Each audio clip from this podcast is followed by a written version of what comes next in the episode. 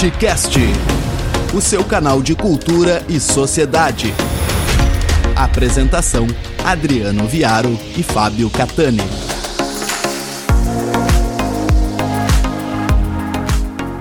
Queria primeiro, antes de perguntar para o Zé, fazer um agradecimento aqui, porque só foi possível chegar até o contato do Zé através do meu amigo Malfa Lavinha. Então, eu tenho que agradecer a ele por essa, essa possibilidade. Zé, a, as nossas entrevistas com cantores e com artistas em geral, elas têm sido extremamente ricas justamente por esse envolvimento com a política. Então, nós já conversamos com o Leone, onde trouxe muita questão política também, com o Wiki Gomes, do Tangos e Tragédias do Rio Grande do Sul. é um Zé grande Vitor... amigo, conheci Conheci com 14 anos, tinha um grupo chamado Apota. Foi o primeiro grupo que o IC teve. Olha só. Mas eu Zé queria Vitor levar. Castiel essa... também, tivemos a graça. Zé Vitor Castiel também Vitor. conversamos. Mas eu quero fazer uma pergunta agora a respeito das redes sociais. Porque pegando, por exemplo, o meu Twitter, que é fraquíssimo, eu tenho 20 e poucos mil seguidores, mas desses 20 e poucos mil seguidores, um terço deles eu ganhei através de RTs teus. Um terço, mais ou menos, seguido lá dava um RT em alguma coisa minha e eu ganhava um monte de seguidor e um monte de hater também. Então, eu quero conversar com o Zé de Abreu, twitteiro contar essa experiência para nós é, de polêmicas, de curtidas, de compartilhamentos, da política do cancelamento. Como é que surge o Zé de Abreu Twitteiro? Bom, começou é, no Zé de Abreu Interneteiro. Quando eu fiz 50 anos, é, eu me dei conta. Tinha um caderno de informática do Globo chamado Info, etc. É, eu tive um cunhado, Fábio Junqueira, ator também, Antônio Grassi, Paulo Betti, tudo, tudo comunista. a gente começou a pensar a internet. Que porra é essa? Mas primeiro tinha que ser computador. Eu comprei um computador da IBM, que a IBM fazia computador pessoal naquela época, chamado Aptiva. Eu comprei um Aptiva, ele vinha numa caixa, e quando abriu a caixa tinha uma fita, cassete, dizendo assim: leve esta caixa e esta para perto do seu videocassete e coloque a fita antes de abrir a caixa. Ok, levei a caixa, só com uma partinha de cima, assim, onde ficava a fita. Botei a caixa na frente da TV, coloquei a fita no cassete e me aparece um ator muito simpático, com aquele sotaque de paulista. Oh, eu não acredito, Bela, você comprou uma Aptiva. Eu, olha assim, se você não conhece bem computadores, sabe? Então pula isso aqui, mas se é a primeira vez que você vai abrir, eu vou te ensinar tudo de computador. Vamos abrir junto a caixa. Aí, porra, num vídeo de uma hora e meia, que no fim eu estava limpando memória RAM com borrachinha. Ele me, ele me ajudou, ele me ensinava a, primeira coisa, perder medo do computador. Segunda, como é feito um computador por dentro. E o Aptiva era muito fácil, porque não era torre, era deitado, era uma gaveta. Se apertava dois botãozinhos aqui, fazia clec, você tirava o computador para fora. E ali, bichinho, eu tirei o HD, eu tirei as memórias RAM e limpei as memórias RAM. Eu tirei o, o, não sei se tinha, não, disquete, flop ainda, aquele disquetinho pequenininho, ainda não tinha DVD. Pô, eu falei, caralho, isso aqui é a coisa mais fácil do mundo é montar um computador. Cada plug só entra na seu macho. Não, é impossível você enfiar um plug errado. Todos os fios vêm com cores e com, adunam-se com... Ah, isso é... Porra, vou montar um computador. Comprei, fui numa loja lá no centro, aqui no centro do Rio, edifício Avenida Central, que já estava começando a virar um polo de... Eu comprei a torre, comprei a porra toda e montei um computador. Pô. Aí você tinha que comprar o Windows, era 14 disquetes de Windows para instalar um Windows no computador. Aí comecei a montar computador para amigo. Uma, a internet ainda só tinha internet para universidades, cientistas e tal. Mas já estava começando a, a gente falar nisso, internet. Aí uma vez eu fui para Disneylândia levar um filho meu, foi a única vez que eu fui, porque todos os outros filhos foram os avós que levavam. Aí quando eu tive esse, os avós já estavam muito velhos, pediram para eu levar. Eu fui levar. E eu viajei com 15 adolescentes. Um dos adolescentes era extremamente complicado. E a guia que estava no coisa falou: não, o pai dele pediu, eu falei, bom, tudo bem. E era, o que, qual era o problema do moleque ser complicado? O moleque era filho de um, de um funcionário de alto escalão do Ministério das Comunicações, e o cara trabalhava, o pai dele trabalhava das 8 da manhã às 11 da noite, e não via o moleque. O moleque era diferente, o moleque era era, era mais liberal, era mais doidão, entendeu? Do que os pais, então vivia em atrito. Conflito de geração. E, eu, no avião, já sentei perto do moleque, começamos a conversar, papapá. Chegou no hotel, o moleque tinha 16 anos, chegou no hotel, o moleque, pô, ô, tio, vai numa boa, vai, compra uma latinha lá pra mim e tal, porque lá só pode beber com 21 anos. Falei, ó, compra latinha se você for tomar no meu quarto. Fora não, porque eu vou preso. E você também. E, mas vai o seguinte, duas latinhas e tal. Porra, eu comecei a beber com 14 anos, o moleque tinha 16 anos, um puta perulão de 1,80m, vai poder tomar duas latinhas. Ele falava, pô, toma um porre lá em Brasília toda hora, meu pai nem sabe. Meu pai, quando chega, já chega com uísque na cabeça, o caralho, vai dormir, paraná, paraná. Eu fiquei amigo do moleque. Quando acabou a Disney, 15 dias, eu voltei, um dia me liga o pai do moleque e fala, porra, meu filho te adorou, a guia disse que você foi fabuloso para ele, que ele não incomodou, paraná, paraná, paraná, paraná. O que você precisar aqui no Ministério das Comunicações? Eu falei, pô, eu quero uma senha de internet. Ele falou, o quê? Eu falei, você não quer uma rádio? Não, não, rádio, o que eu vou fazer com uma rádio? Era a época do Sarney, eles estavam dando rádio pra caralho. Uhum. O Fagner ganhou, o Fagner rádio e TV. Aí o que acontece? Você quer uma senha de internet? Eu falei, é, tá, tem uma rede internacional de computadores, eu gosto muito de computador e tal, e, e o, o, pessoal de, da FAPESP, as coisas já tá, um negócio americano, mas já tá indo pro mundo inteiro, ele falou, pô, vou me informar. Aí ele falou com alguém lá no Ministério dos Computadores, falou, porra, isso não, não é nada. Porra, claro, tá, entra pelo, pelo site e tal. Aí veio uma pessoa que sabia tudo da internet e me deu uma senha para entrar na internet, um login e uma senha. E eu fiquei naquela internet de de, de escada, né? Uhum.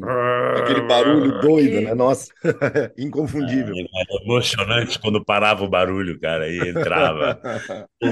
era uma comemoração, né?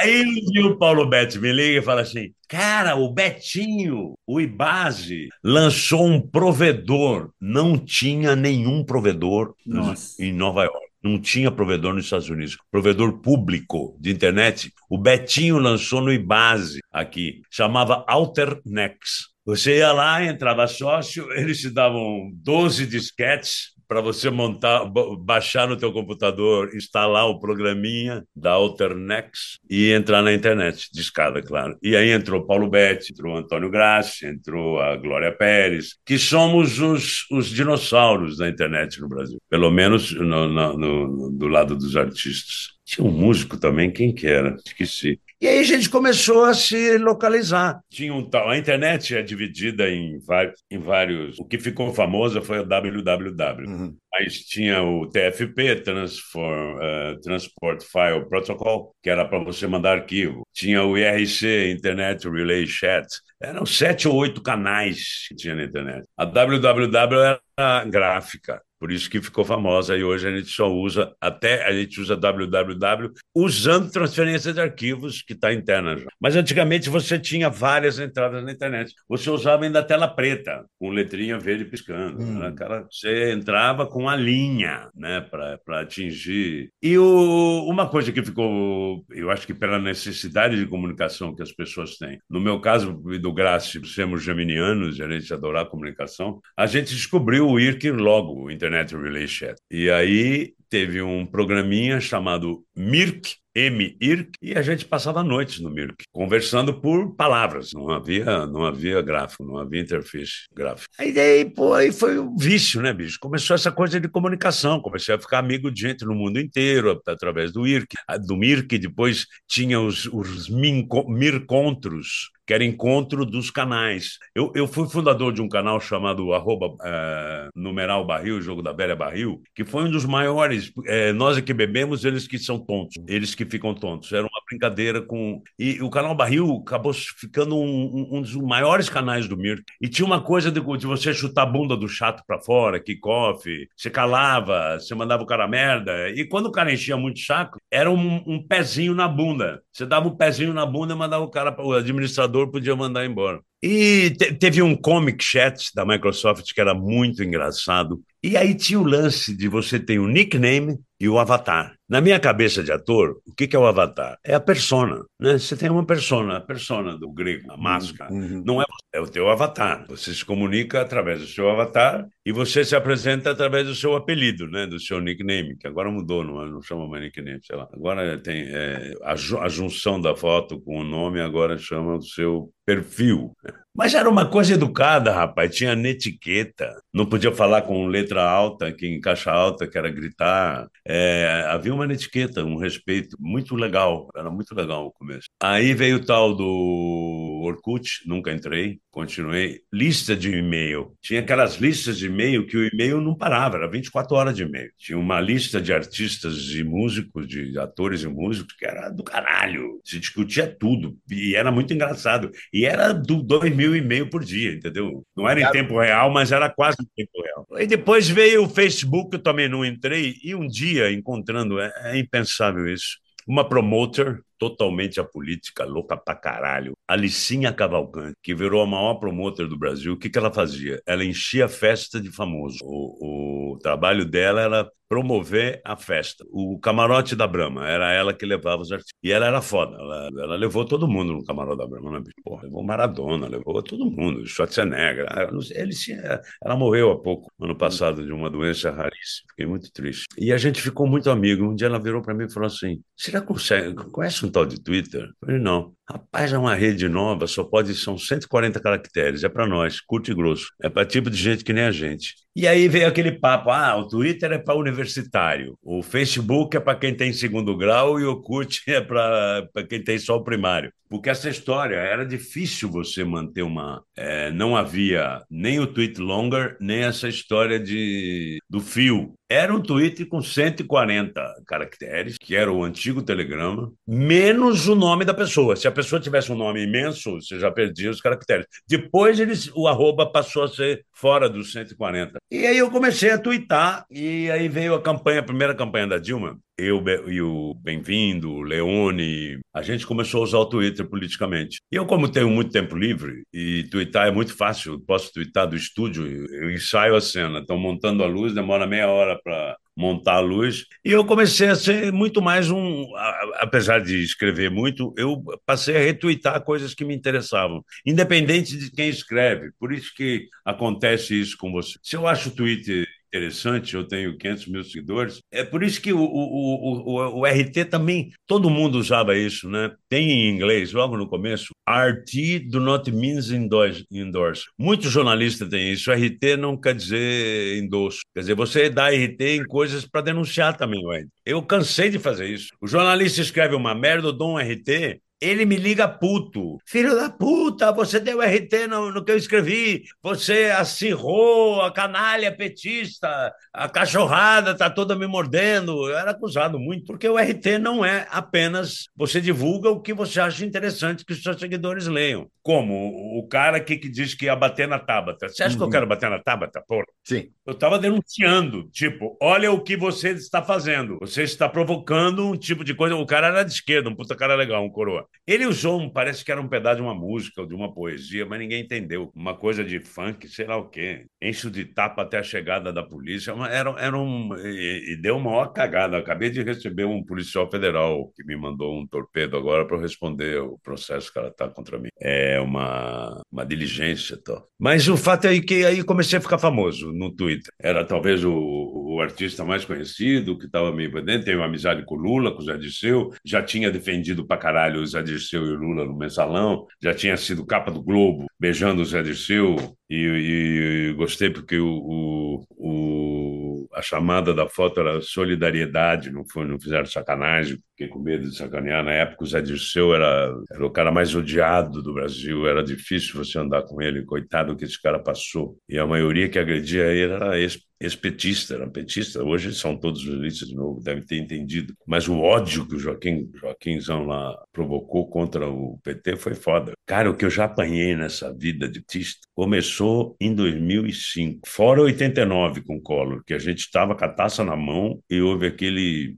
Segundo o livro do Boni, eles manipularam o debate Lula-Collor né, no Jornal Nacional no dia seguinte. Ele diz que só não botou caspa no Collor porque o Collor não quis, mas aquelas pastas verdes estariam todas vazias. E aí eu, eu, eu, eu reconheço que eu era muito agressivo, mas eu acho que a esquerda naquele momento a gente estava só levando porrada, entendeu? Era um, não dava para você eu não sou cristão a ponto de oferecer a outra face. Deu numa, levou na outra. E aí eu comecei a aumentar muito. Naquela época ninguém tinha 200 mil seguidores no Twitter. Twitter era uma coisa muito restrita. Isso que eu digo, Twitter era quase de intelectuais, era uma coisa mais era, era o pessoal que tinha curso superior, o pessoal de humanas, a gente brincava nisso. Hoje a gente fala, naquele tempo, mal, aquele tempo que a gente chegou era tudo roça, teve que carpir o Twitter, entendeu? É, não era uma, uma, uma, rede tão popular, mas era uma rede politicamente muito importante. Os jornalistas publicavam os nossos tweets no jornal. Teve um ano que uma, uma, uma, empresa chamada Media Date, Media Data, eu acho que 2018, que fez uma pesquisa e eu era a pessoa mais importante politicamente na internet brasileira. Eu levei um susto como ser humano, como empresa, tinha na minha frente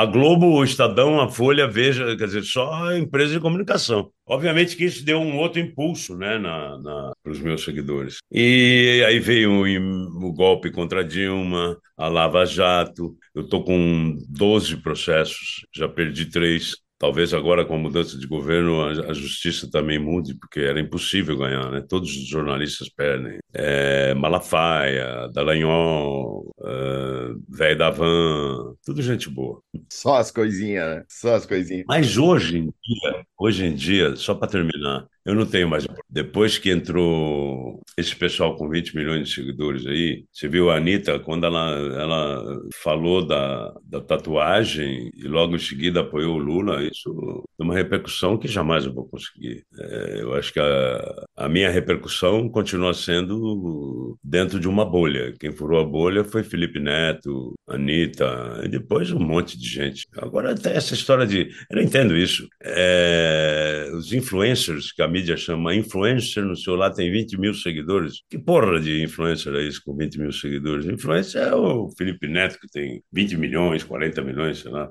Zé, e, e voltando para os teus, teus espaços artísticos, tem personagens maravilhosos. Eu achei irônico que justamente te escalaram para fazer o papel de Carlos Lacerda.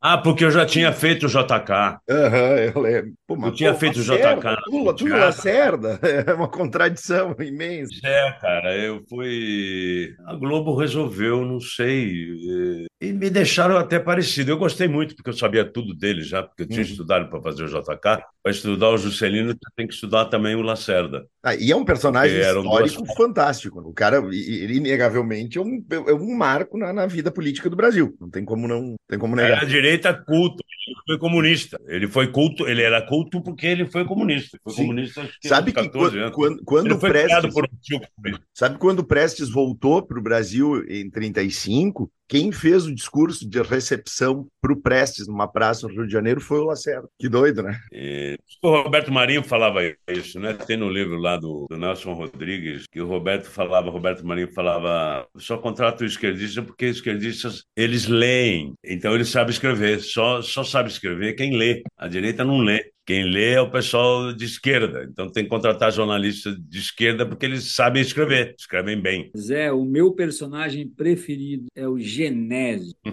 eu vou dizer por quê. Eu, eu, eu, criança, na época da novela O Outro, um gaúcho no novela da Globo, naquela época, para um guri gaúcho, de certa forma me sentia representado na TV em horário nobre. E era um personagem engraçadíssimo, o Genésio. Então eu queria fazer No começo meteram pau, os gaúchos, no começo os gaúchos ficaram bravos, dizendo que aquilo ninguém falava daquele jeito. Aí eu, eu imitava eles, né? Falava, porra, fui fazer a peça lá em, sei lá, Piroquinhas do Sul. Aí chega lá, me vem o prefeito e me fala assim, José Debreu, por que que tu fala assim? Ninguém fala assim aqui no Sul. Aí tu vai lá pra Cuba e fala desse jeito, como se todo mundo falasse assim. Eu falava, prefeito, eu sei que ninguém fala assim, mas é que eu não sei imitar direito. Mas, porra, então aprenda, porque aqui ninguém fala assim, José. Mas, Berg, os caras lá acham que aqui todo mundo sai falando bate. Mas, bah, não é assim. três, meses depois, três meses depois, eles aceitaram. Quando souberam que eu morei aí, que eu tinha filho pelotense, que... aí começaram a falar: ah, bom, então não é sotaque global e tal. No primeiro, no começo teve reação. O cara era de Alegrete, não, da Teve um caso, o cara era de. Será que era Alegrete? Teve um caso, tinha um cara nessa cidade igualzinho a mim parecido, bigodão. Então. O prefeito uma vez ligou para Globo dizendo que havia um cara lá na cidade dele, não era Alegrete, você está procurando aí, né? O prefeito queria conversar comigo. Aí liguei para o prefeito, deixou o número lá na Globo, liguei para o prefeito. O prefeito queria que eu fosse passar o carnaval lá. Então, qual é o nome da cidade? Não tem, não, é Genésio, onde? De Genésio da Avenida. Da... Deixa eu procurar. Outro, a cidade dele. Oh, meu Deus, não era Alegrete. Bueno, eu não, não pude ir por causa da gravação, passar o carnaval lá, mas no último capítulo da novela, eu falo para Cláudia Raia, é, imagine que o cara chama Inácio. Eu não posso deixar tu partir, não, não, não vou. O que, que o Inácio, lá do Alegrete, vai pensar? O cara quase teve um infarto, porque eu falei o nome dele. Todo mundo na cidade chamava ele de Genésio, porque ele tinha eu, bigodão, eu usava um puta bigodão de Galdério, e disse que ele falava parecido comigo. Porra, tem no meu livro, agora eu não vou lembrar. É. Não vou lembrar, agora não vou lembrar. É muita coisa. Mas tem no meu livro. Aliás, se vocês quiserem ler meu livro, vocês têm que. Com certeza. Tem, tem áudio tem audiobook no. Na, na Amazon vende, parece até que estava com uma promoção outro dia. Chama Abreografia, tem dois volumes. Antes da fama, que eu falo de Santa Rita, Pelotas, Porto Alegre, e depois da fama é que eu cheguei aqui. Eu comentei com o Viaro logo antes da gente iniciar que eu disse: eu tô louco para ler a biografia dele.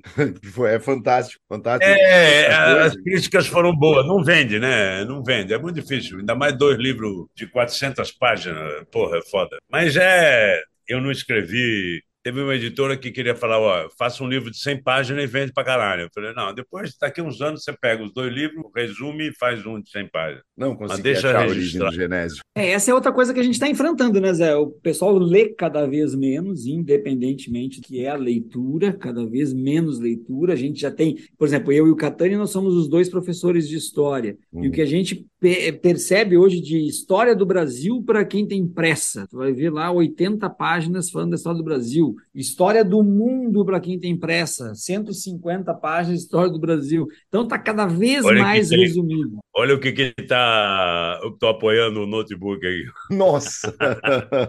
Tô aqui para encarar, ainda não encarei. Esse aqui eu já encarei, ó. Eu pego os maiores, que oh. para ficar maior, a lombada maior. Sim, sim. Ah, esse aqui é muito bom, esse livro. É, é, a vida do, do Paulo Coelho, escrita pelo Fernando Moraes. Foi torturado pela ditadura. E tem história aí, né? Paulo. Até, até houve aquela controvérsia, o Raul Seixas teria citado. Esse livro aqui do Cláudio Boiunga, Celino, também é genial que eu li na época para fazer filme, que eu também eu fiz o Juscelino no teatro e no cinema. E, e agora eu vou reler da Cláudia Furiati, essa biografia do Fidel. Eu li na época, a Cláudia Furiati foi uma das produtoras do JK. E ela fez uma, uma biografia essa imensa de Del Castro. Eu estou indo para Cuba passar 15 dias agora em março. Eu e o Antônio Grassi, o Diego Miller, do Gaudério, o Diego, irmão do Pablo, são dois gêmeos que fazem cinema em Porto Alegre, já tiveram aqui na Globo, contratados, dirigiram novela. E a gente vai produzir um filme juntos, é, que se passa em Havana, se chama Dos Gardenias. E a gente vai, vai para lá para fazer contato com as autoridades, tal, tentar uma coprodução é, Cuba-Brasil. Para começar, a gente tem que reativar a cultura, né? Todo mundo tem que começar a produzir. É, houve, houve um, um represamento de recursos e o, se conseguiu jogar os recursos para 2023. É, então, pela primeira vez, o Ministério da Cultura aconteceu tanta coisa ruim desde o Temer. Quando o Temer deu o golpe, ele fechou o Ministério da Cultura. Nós protestamos, protestamos, ele reabriu. Foi o caleiro, tal. Fui muito perseguido naquela época.